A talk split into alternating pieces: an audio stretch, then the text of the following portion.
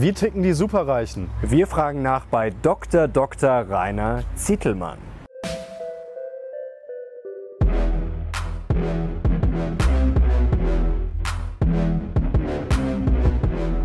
Servus Leute und herzlich willkommen in unserem neuen Video. Wir sind die Mission Money, dein Kanal für mehr Geld, Motivation und Erfolg. Und heute haben wir wieder einen sehr, sehr spannenden Interviewpartner zu Gast, Dr. Dr. Rainer Zietelmann und den wird euch Mario jetzt etwas detaillierter vorstellen. Er ist gelernter Historiker, hat als Journalist für Tageszeitungen wie die Welt gearbeitet und ist dann als Unternehmer und auch als Investor durchgestartet. Beispielsweise hat er Millionen mit Immobilien verdient und er hat natürlich mehrere Bücher über über Reichtum und Erfolg geschrieben. Herzlich willkommen, Dr. Dr. Rainer Zittelmann. Dankeschön. Ja, wir freuen uns sehr, dass Sie hier sind, äh, Herr äh, Ziedelmann. Wir verzichten jetzt einfach mal genau. während des Gesprächs auf die beiden Doktorentitel. Ähm, in Ihrer Dissertation, äh, in Ihrer zweiten Dissertation muss man sagen, die Psychologie der Superreichen, haben Sie die Persönlichkeitsstrukturen von Multimillionären hier in Deutschland untersucht. Was Sie dabei herausgefunden haben, dazu kommen wir gleich noch mal etwas detaillierter zu sprechen. Wir müssen jetzt erstmal ein paar Begrifflichkeiten klären. Und zwar unterscheiden Sie in Ihrer Dissertation zwischen den Begriffen Wirtschaftselite und Vermögenselite. Warum? Ja, bis, also es gibt ja eine Eliteforschung und da hat man sich bisher hauptsächlich befasst, letztlich mit Vorständen von großen Unternehmen. Die stehen ja auch ein bisschen so immer im medialen Aufmerksamkeit, weil deren Gehälter werden auch äh, veröffentlicht. Ja.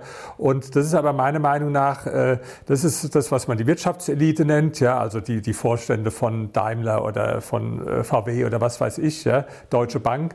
Aber ist letztlich äh, nur eine kleine, nur eine Minderheit meiner Meinung nach von den wirklich reichen und vermögenden bestimmten Leuten. Ja? Und es gibt ganz viele, die man nicht so im Visier hat.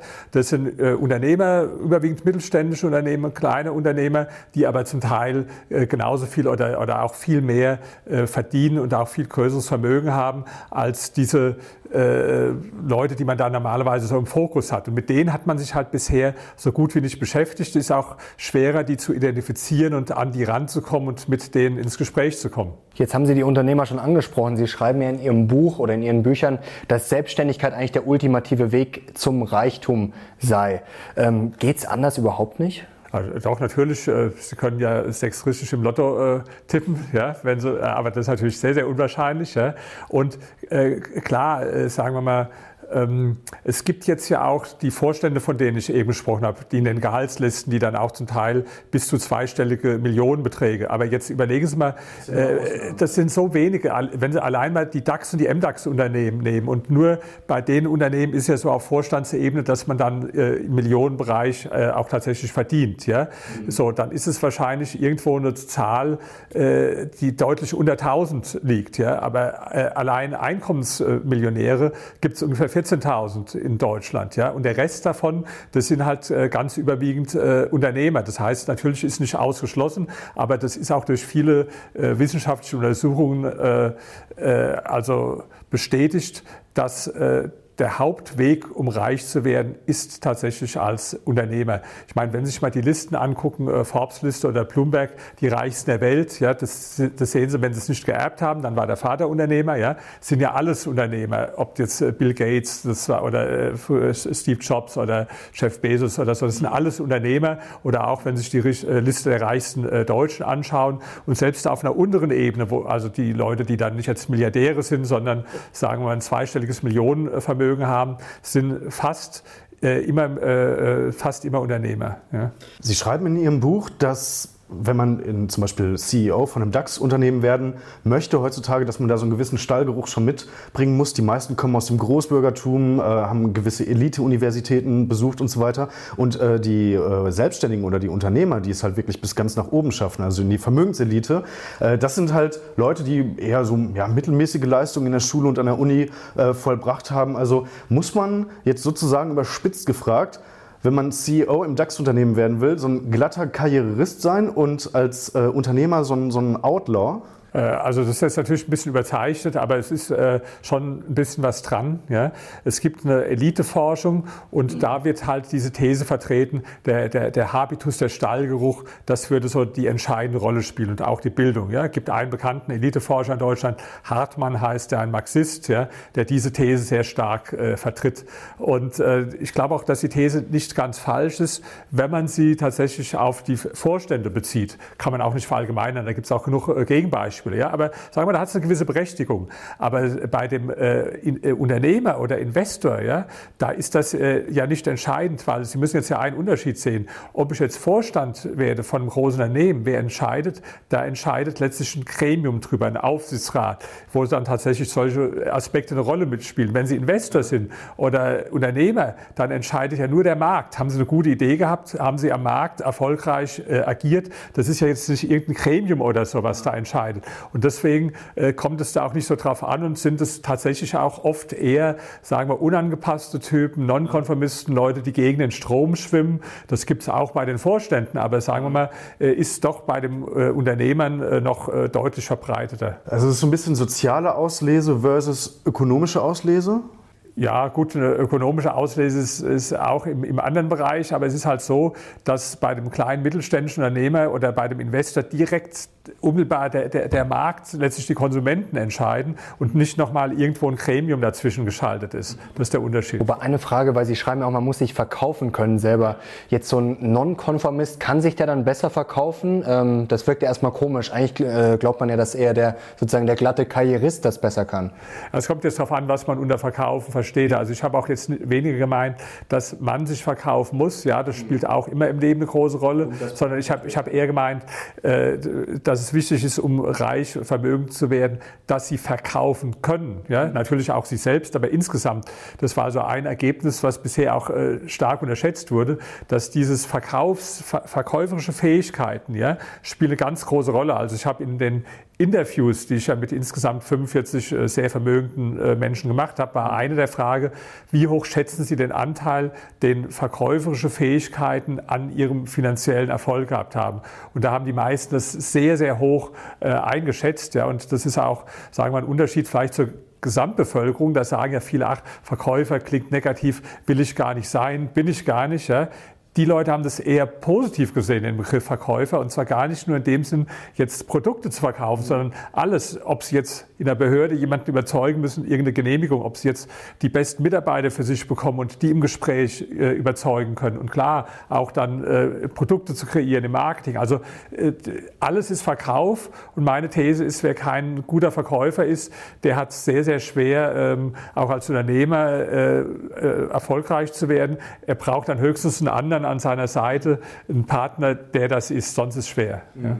Sie haben ähm, in Ihren Interviews, die Sie eben schon angesprochen haben, die Big Five Persönlichkeitsmerkmale abgefragt. Diese sind äh, Neurotizismus, Extraversion, Offenheit, Verträglichkeit und Gewissenhaftigkeit. Wie ticken denn die Superreichen nun? Ja, also ähm, das ist jetzt, äh, äh, ich habe den Persönlichkeitstest machen lassen, den habe ich mir auch nicht selbst ausgedacht, sondern das ist ein verbreiteter Test in der Psychologie. Big Five nennt man das, was Sie eben gesagt haben. Ja? Und äh, da war beispielsweise, nehmen wir mal den Punkt Verträglichkeit. Ja, da geht es darum, wie verträglich sind Sie. Ja, da kann man sagen, die sind eher etwas weniger verträglich als äh, in der Gesamtbevölkerung. Und dann gibt es so dieses Kriterium, also Neurotizismus, das heißt, wie psychisch stabil sind die und die sind sehr viel stabiler als äh, psychisch stabil im Vergleich zu anderen Menschen. Ja? Also auch dieses Bild, das sagen, das ist alles Neurotiker oder so, das ist falsch, das ist also genau das Gegenteil, ist, ist wahr. Ja? Und dann gibt es so einen Punkt, der heißt Gewissenhaftigkeit. Der ist ein bisschen äh, im Deutschen ein bisschen unglücklich übersetzt, weil damit ist nicht nur das gemeint, was wir normal unter Gewissenhaftigkeit verstehen, sondern korrekt. Zielstrebigkeit, äh, auch äh, Zielsetzungen, Ausdauer. Ja? Also fokussiert und, eigentlich auch, ja, oder? Und, und ich habe das noch ergänzt, eigentlich eigentlich äh, diese Dinge durch ein paar andere, die meiner Meinung nach äh, extrem wichtig sind. Und da war halt das eine äh, Nonkonformismus, ja, was jetzt nicht zu diesem Big Five dazu gehört, aber das ist die Fähigkeit, gegen den Strom zu schwimmen. Und das war also, sagen wir, absolut eine ganz große Gemeinsamkeit bei vielen, dass viele auch direkt Spaß dran haben, gegen den Strom äh, zu schwimmen. Also ich gebe mal ein Beispiel die ähm, Interviewpartner waren ja anonym, aber einer, der hat sich jetzt äh, geoutet, weil, weil der Spiegel auch eine große Geschichte drüber gebracht hat und dann wollten die einen praktisch haben und dann hat einer gesagt, okay, ich oute mich ja. und das war der Theo Müller. Ja? Also äh, kennen Sie Müllermilch, alles Müller oder was? Der hat ja. also mit vier Leuten angefangen, hat jetzt 21.000 und drei Milliarden Vermögen, hat auch nur einen Realschulabschluss. Ja? Also Schulbildung, auch können wir noch vielleicht drauf zu sprechen kommen, mhm. spielt gar nicht so eine große Rolle. Der hat einen Realschulabschluss und der hat mir jetzt ein Bild gegeben, zu dem Nonkonformismus, was äh, ganz schön ist, was natürlich bei ihm was mit, mit Kühen logischerweise zu tun hat, weil er ja durch Kühe auch reich geworden ist. Ja? Da sagt er, da ist jetzt so eine Kuhherde von 100 Kühen, die geht einen Weg entlang. Und links ist eine äh, Wiese, die ist total äh, saftig und äh, frisch. Ja? Und rechts ist so eine, die ist schon fast abgegrast, nur so ein paar Grasbüschel. Da sagt er, von den 99 Kühen gehen, äh, von den 100 Kühen gehen natürlich 99 sofort nach links und ruckzuck ist diese Wiese aber abgegrast. Ja? Und eine Kuh geht nach rechts und während die anderen haben schon nichts mehr zu essen, kann die noch genüsslich irgendwo weiter ihr Gras fressen, weil für sie ist dann doch äh, in der Summe mehr da. Und er identifiziert sich halt mit der Kuh, die praktisch nach rechts gegangen ist. Ja? So, und das ist äh, eine Gemeinsamkeit, die man also bei vielen feststellen kann, dass die gerade eine Freude dran haben, äh, wenn alles angeht, nach links, nach rechts zu gehen und einfach auch gegen den Strom zu schwimmen. Und sagen wir, entspricht auch meiner eigenen persönlichen Erfahrung. Also ich habe dann am meisten verdient, auch im Immobilienbereich, wenn ich Dinge gemacht habe, die also, wo, wo jeder mit dem Kopf geschüttelt hat und hat gesagt, also das ist vollkommen verrückt. Mhm. Wenn wir jetzt das nochmal ähm, runterbrechen, wenn Sie jetzt drei Eigenschaften nennen müssten, die jetzt für Sie am, am meisten repräsentativ wären für diese Millionäre oder Reiche, mit denen Sie gesprochen haben, was, was wären das für drei Eigenschaften? Also die, die eine haben wir eben genannt, das ist der Nonkonformismus, das gegen den Strom schwimmen. Ja. Eine zweite Sache, die ich sehr wichtig finde, ist Umgang mit Niederlagen und Rückschlägen. Wie geht man damit um? Die meisten Menschen, die neigen ja dazu, wenn ihnen was missglückt oder wenn sie eine Niederlage haben, anderen die Schuld zu geben. Mhm. Also Führerschein durchgefallen, Fahrlehrer dran schuld, ganz klar. Ja? Äh, Im Abi schlecht abgeschnitten, Mathelehrer war dran schuld. Ja? Mhm. Überhaupt im Leben nicht so erfolgreich gewesen, klar, die Mutter hat mich falsch mal auf den Pott gesetzt, ja? die war schuld. Ja? Oder die Gesellschaft war schuld. Ja? So ist ja praktisch, äh, denken die meisten Leute. Wenn bei uns im Video schlecht ist, ist natürlich der Gast, der Gast immer genau. schuld. Da, da, da, da steht hier aber keine Gefahr, glaube ich, heute.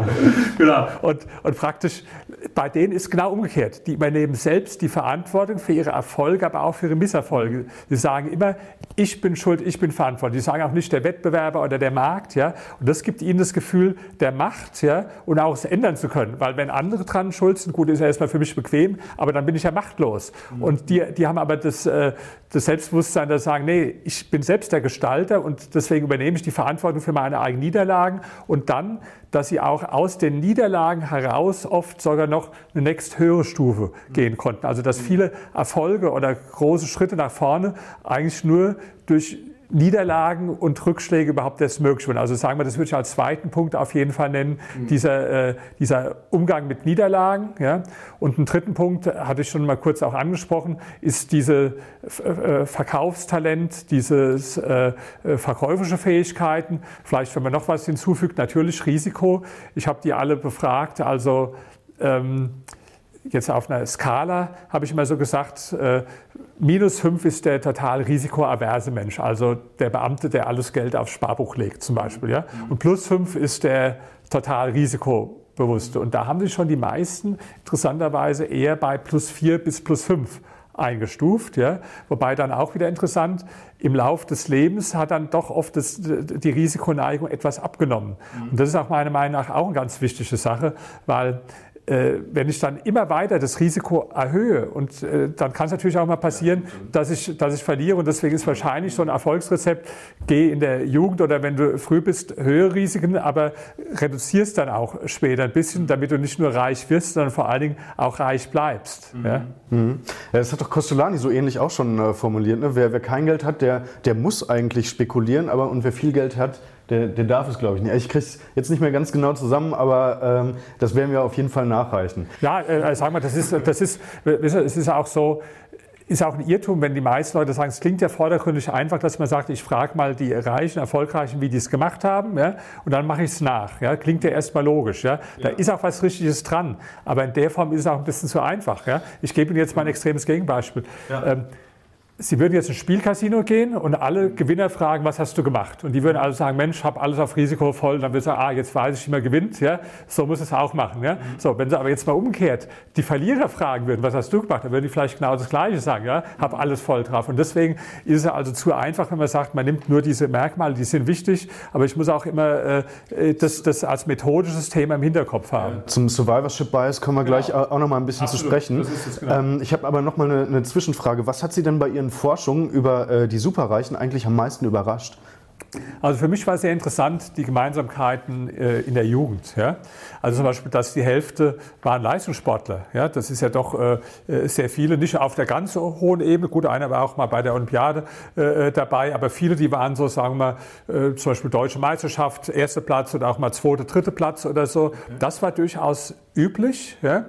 Und, äh, Welche Sportarten waren das? Ganz unterschiedlich. Also das war vom äh, Judo, äh, Fußball, Tennis, Fußball, Tennis, Fußball, ja, genau.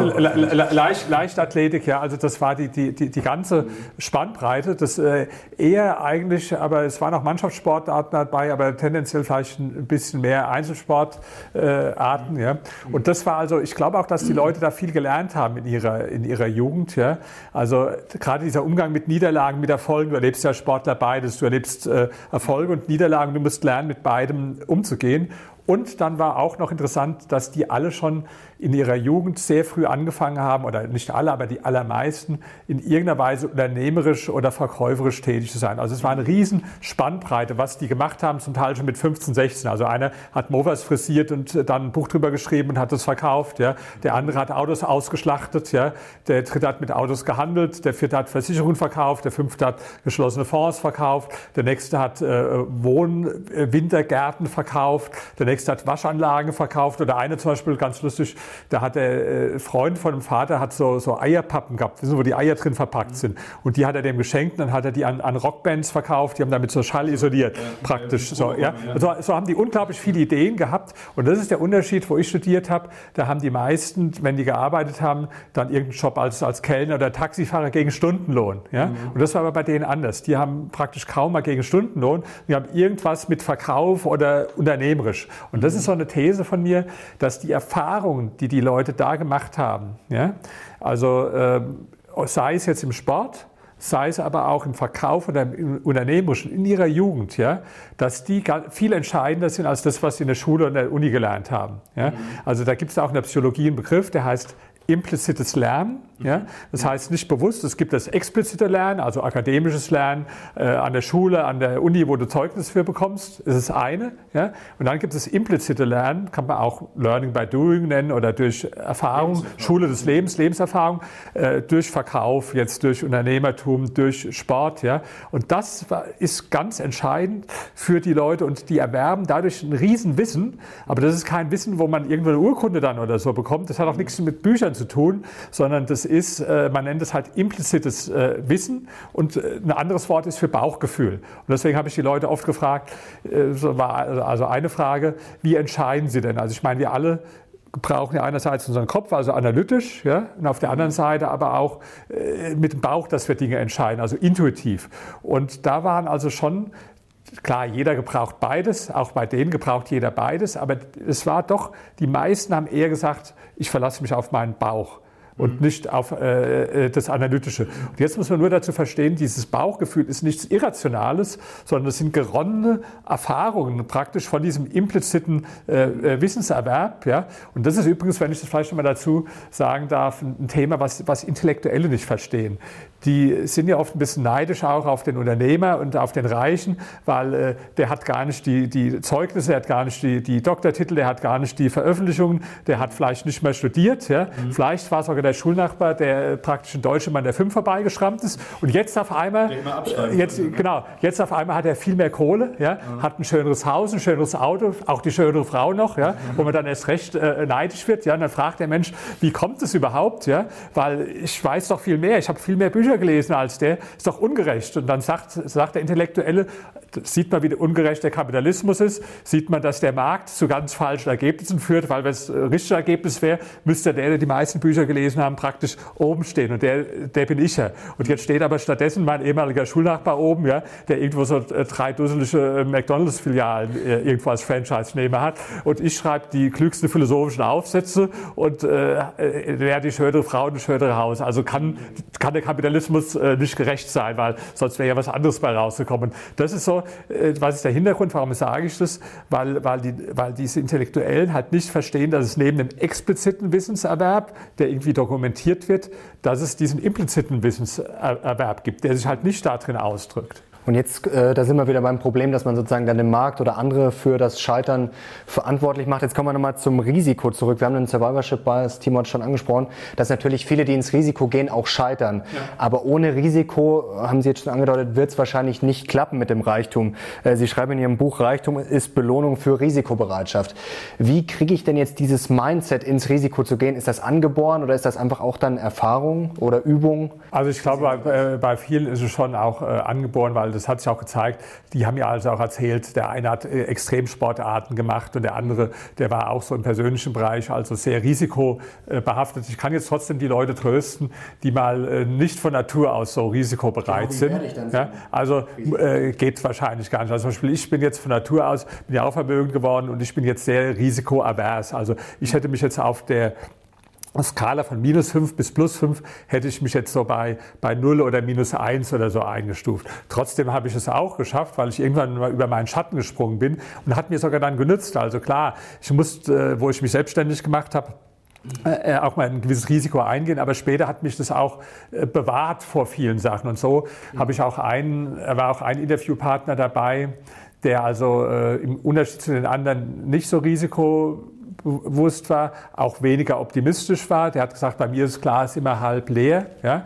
Das war aber interessanterweise jemand, der seit 50 Jahren jetzt schon sehr erfolgreich, in dem Fall im, im äh, Immobilien-, im Projektentwicklungsgeschäft tätig ist, wo es kaum welche gibt, die so lange jetzt erfolgreich sind. Also ich will damit sagen, ja, Risiko ist notwendig, aber wenn sie es jetzt nicht sind, ja, und da kann man auch schlecht gegen seine eigene Natur ankämpfen, dann klar, man muss irgendwo mal einen Sprung machen, dann auch bestimmte, äh, ganz ohne geht's nicht, aber man muss da nicht mit Gewalt versuchen, und es geht auch wahrscheinlich gar nicht, jetzt den, den extremen Risikotyp dann aus sich zu machen. Und mhm. einer war dabei, der extremst Risiko äh, äh, bereit war, ja.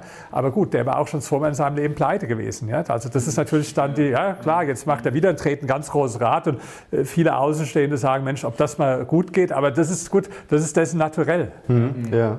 Ähm, unser, unser Publikum, Herr Dr. Ziedelmann, ist ja, Herr Dr. Dr. Ziedelmann, äh, ist ja auch sehr investmentaffin. Also das heißt, unsere Leute da draußen, die arbeiten auch an der finanziellen Freiheit, vielleicht jetzt nicht irgendwie als äh, Selbstständige oder als Unternehmer, sondern eher äh, mit ihrem Depot und versuchen da gut zu investieren und hübsche Summen aufzubauen, um äh, später auskömmlich leben zu können. Ähm, was würden Sie denn jetzt jedem, ich sage jetzt mal in Anführungszeichen, Normalo, so wie uns beiden, jetzt raten, was können wir uns von den Reichen oder den Superreichen abschauen?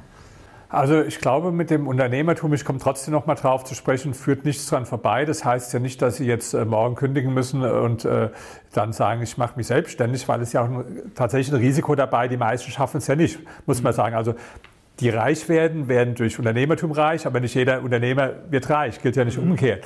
Aber was, was ich also empfehlen würde, wären mal zwei Dinge. Ja? Das erste, guck mal, dass du neben deinem Job noch irgendwas findest, wo du dazu was verdienen kannst. Das habe ich auch fast mein Leben lang so gemacht. Also ich war ja auch im größten Teil meines Lebens Angestellter, aber ich habe immer nebenbei irgendwas gemacht, wo ich zusätzlich mir noch was äh, verdient habe. Habe ich mir dann genehmigen lassen, ja, so als zweites Standbein, um auch mal auszuprobieren, einfach für sich, habe ich überhaupt Zeug drauf, unternehmerisch was, äh, was zu machen. Also ich habe das immer getan und es waren auch viele, äh, die ich interviewt habe, die haben als Angestellte auch zuerst gearbeitet und haben dann nebenbei irgendwo sich ausprobiert, äh, vielleicht auch mit Investments, zum Beispiel im, im, Immobilienbereich oder so, oder irgendwas anderes unternehmerisch gemacht. Also das ist mal der, der, der eine Tipp.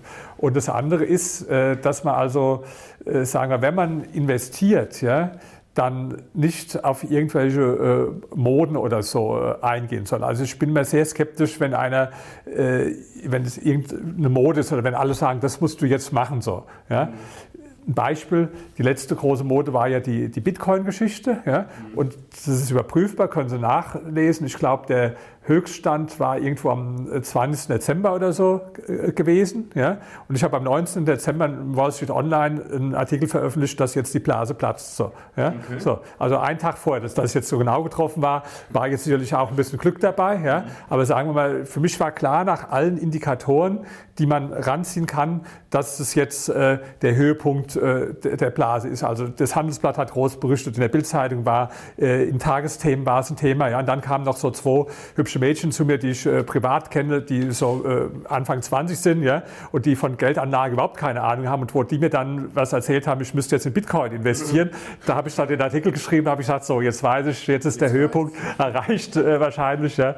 Das äh, war also für mich dann auch so der letzte Indikator, wo ich gesagt habe, das heißt also, auf keinen Fall Dinge machen, die irgendwelche Moden sind, ja, sondern auch durchaus mal den Mut haben, gegen den Strom zu schwimmen. Ich gebe ein Beispiel von, von, äh, von mir, was also ein äh, sehr gutes Investment war. Ich habe alle Zahlen übrigens offengelegt in, äh, in meiner Autobiografie. Wenn du nicht mehr äh, brennst, starte neu. Da habe ich die ganzen Zahlen äh, dargestellt. Ja. Und das war 2004 war es noch nicht Mode, in Immobilien zu investieren. Im Gegenteil, da haben die meisten gesagt, hm, Immobilien, Wohnimmobilien schlecht. Und Berlin war völlig out. Also das war, da, da haben die Leute gesagt, da, da, stagnieren die Preise, stagnieren die Mieten auf keinen Fall. Und dann gab es in Berlin noch mal einen Platz, der als besonders verrückt galt. Und das war Neukölln, weil die Leute sagen, das ist ein Armenhaus Europas und äh, Hartz IV und was weiß ich und soziale Brennpunkte so. Und zu dem Zeitpunkt habe ich in Berlin, Neukölln, ein Mehrfamilienhaus gekauft. Ja. Faktor damals 6,8, ja, das heißt, es entspricht einer Rendite von ungefähr 15 Prozent. Ja. Mhm. Ich eine, konnte dadurch eine ziemlich hohe anfängliche Tilgung einfahren, 6 Prozent. Ja. Mhm. Und nach elf Jahren waren dann, also es hat 1,2 Millionen gekostet, alles fremdfinanziert. Mhm. Ja kein Eigenkapital, ja? auch die Erwerbsnebenkosten fremdfinanziert. Ja? ja? War aus meiner Sicht aber absolut nicht riskant zu dem Preis. Null, da habe ich überhaupt kein Risiko drin gesehen. Ja? Habe dann die anfängliche Tilgung von 6 Prozent. Nach elf Jahren war das bis auf 200.000 entschuldet. Ja? Mhm. Und dann habe ich es für 4,2 Millionen verkauft, weil da war es dann anders, dann war die ja. Stimmung toll, das war dann zum Faktor 24 habe ich verkauft, ja. Und ich sagte, Neukölln, super, und da muss man investieren, da muss man kaufen. Und das war für mich, wo dann alle euphorisch waren, schon wieder Signal, besser verkaufen. Das heißt, ich habe mit dieser einen Geschichte genau aus 0 Euro 4 Millionen Euro ja. gemacht, ja. Aber einfach dadurch, dass ich einen gesunden Menschenverstand gebraucht habe, mich nicht an irgendwelche angeblichen Regeln oder Meinungen von anderen, weil die anderen haben natürlich gesagt, du bist verrückt. Die Deutsche Bank hat gesagt, nee, das, das äh, finanzieren wir auf keinen keinen Fall, genau, ja, weil das ist ja viel zu riskant. Da müssten doch eigentlich äh, die, die Risikowarnsysteme in den Banken äh, angeschlagen War bei der Deutschen Bank. Da hatte ja. schon besprochen und dann wollte ich äh, einen Kreditvertrag unterschreiben. Also im Tag hatten wir schon einen Termin. Dann druckte er so rum, ja, hm, da äh, Cremien und so weiter. Und wir können das jetzt leider nicht begleiten. Da habe ich ja. natürlich einen riesen Hass bekommen, weil äh, war ja schon alles äh, praktisch äh, besprochen ja. so. Zum Glück hatte ich jetzt eine Bank, die DKB war das damals, die, die, äh, der, der hat viel von Immobilien verstanden. Der war clever, der hat sich das auch angeschaut persönlich und der, der hat gesagt, das Einzige, Herr Zittelmann, Sie bekommen da ein Steuerproblem. Da habe ich gesagt, wie, wie meinen Sie das Steuerproblem? Er sagt, naja, Sie haben positive Einkünfte aus Vermietung, äh, Verpachtung und zwar jede Menge, ganz schnell. Ich gesagt, wunderbar, das, das war wohl das Problem, ist doch klasse, das ist genau das, was ich haben will. Ja? Okay. Ähm, jetzt ein Problem momentan, ähm, in der Krise zu kaufen ist ja einfacher. Das schreiben Sie auch in Ihrem Buch, antizyklisch handeln. Jetzt im Moment ist es ja ein bisschen schwierig. Die Börsen sind gut gelaufen. Absolut. ETF finden alle irgendwie gut. Immobilien sind ja auch teuer, gerade hier in München jetzt zum Beispiel. Ähm, würden Sie jetzt im Moment überhaupt investieren oder sagen, okay, lieber Pulver trocken halten, so wie das Warren Buffett zum Beispiel auch macht und momentan lieber einfach die Füße stillhalten? Also ich mache überwiegend nichts. Ja. Und ich bin auch der Meinung, dass es ein Privileg des äh, privaten Investors ist, dass er auch mal Phasen nichts machen kann. Ja? Mhm. Die meisten Leute glauben ja, sie müssten ständig irgendwas tun. Ja? Und der institutionelle Investor, der hat letztlich auch irgendwo nicht die Alternative, der hat ständig Mittelzuflüsse und von dem wird zu erwarten, dass er immer irgendwo was macht. Ja? Der private Investor muss ja nichts machen. Das heißt, ich habe eher verkauft ja? und das Geld, das liegt im Moment ist geparkt. Jetzt nicht auf dem Bankkonto, das wäre mir jetzt zu riskant, weil ich so ein risikoaverser Typ bin, sondern ich habe dann kurzlaufende Anleihen mit Negativzins. Also mhm jetzt österreichische Anleihen zum Beispiel mit Negativzins ja, äh, gekauft oder auch in den USA, äh, weil ich habe einen Teil von meinem Geld auch äh, praktisch im Dollar. Dann habe ich äh, da kurzlaufende, da, das ist jetzt kein Negativzins da, aber auch ganz gering. Also ja, das ist jetzt aber kein Investment in meinem Verständnis, sondern das ist jetzt ein reines Geld parken. Ja? So, und äh, das, das Problem ist doch, wenn jemand verkauft und macht ein gutes Geschäft, ja, dann liegt es doch meistens daran, dass der Markt ziemlich hoch ist, egal ob das jetzt im Aktien- oder im Immobilienbereich. So.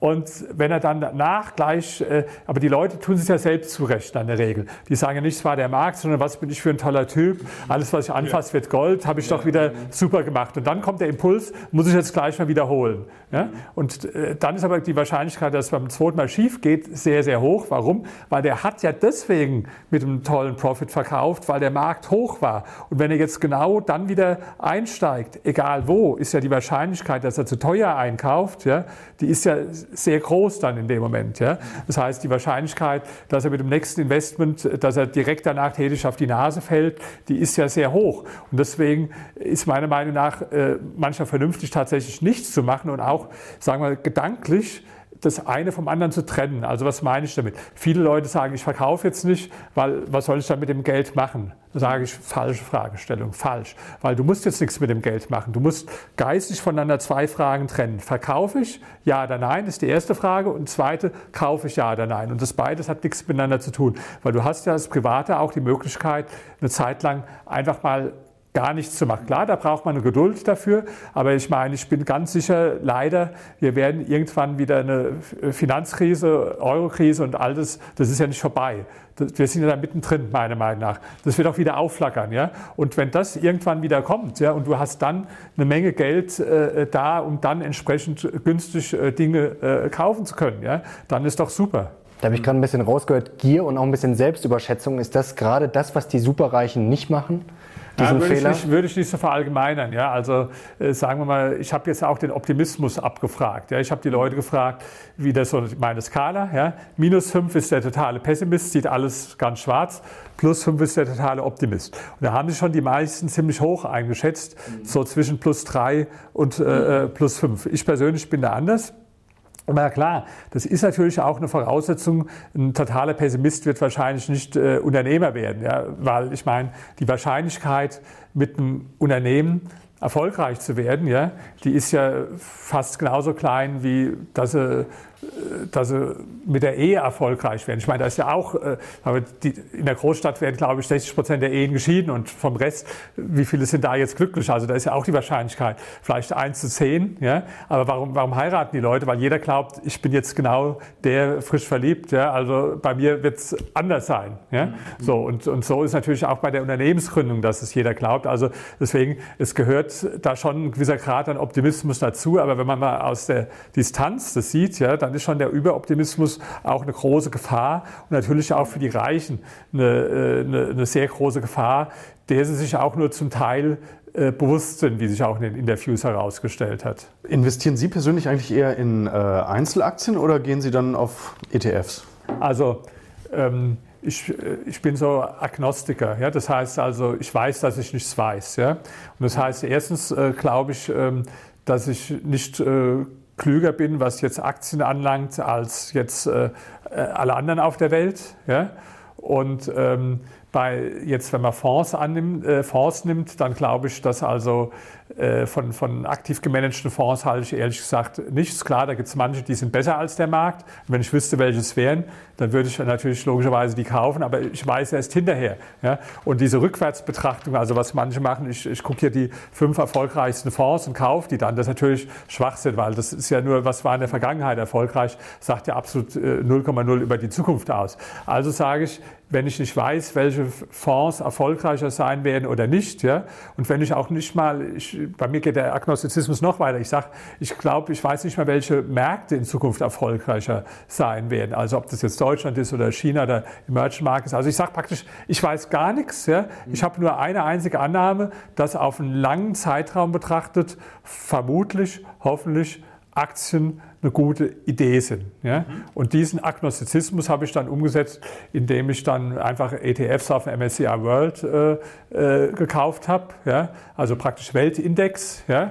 wobei ich im Moment selbst auch das nicht mache, weil, weil wie gesagt, ich für so hoch bewertet halte alles, ja? Mhm. dass ich da lieber wieder mit anfangen will, wenn wir mal einen schönen Crash oder so erlebt haben. Aber darf ich da noch mal ganz kurz einhaken? Wie passt denn das zusammen? Also Sie haben ja gerade gesagt, äh, die Superreichen ticken so, dass sie halt ähm, ja im Prinzip nicht das machen, was die Masse macht. Sie haben das schöne Kuhbeispiel vorhin gebracht. Ja. So die eine Kuh sein, die dann halt äh, ja, auf, auf, die abgegraste Wiese schon geht. Und ETFs ist ja mittlerweile auch so ein Massenphänomen. Und sie bekommen auch nur die durchschnittliche Rendite eines äh, sehr breiten Indizes. Ähm, das, das beißt sich doch so ein also, bisschen. Also oder? erstens ist ja, deswegen ist auch ETF jetzt für mich kein Mittel, da muss man unterscheiden, um, um, um reich zu werden. Ja? Es geht ja darum, wenn Sie reich sind, wie legen Sie dann Ihr Geld an? Ja? Also äh, äh, darum geht es ja. Und das andere, äh, klar, äh, wenn man reich werden will, macht dann das, was alle machen. Logisch äh, funktioniert es nicht. Ja? Andererseits wäre es jetzt auch einfach zu sagen, ich mache jetzt immer genau das Gegenteil, was alle machen und wer damit reich. Nee,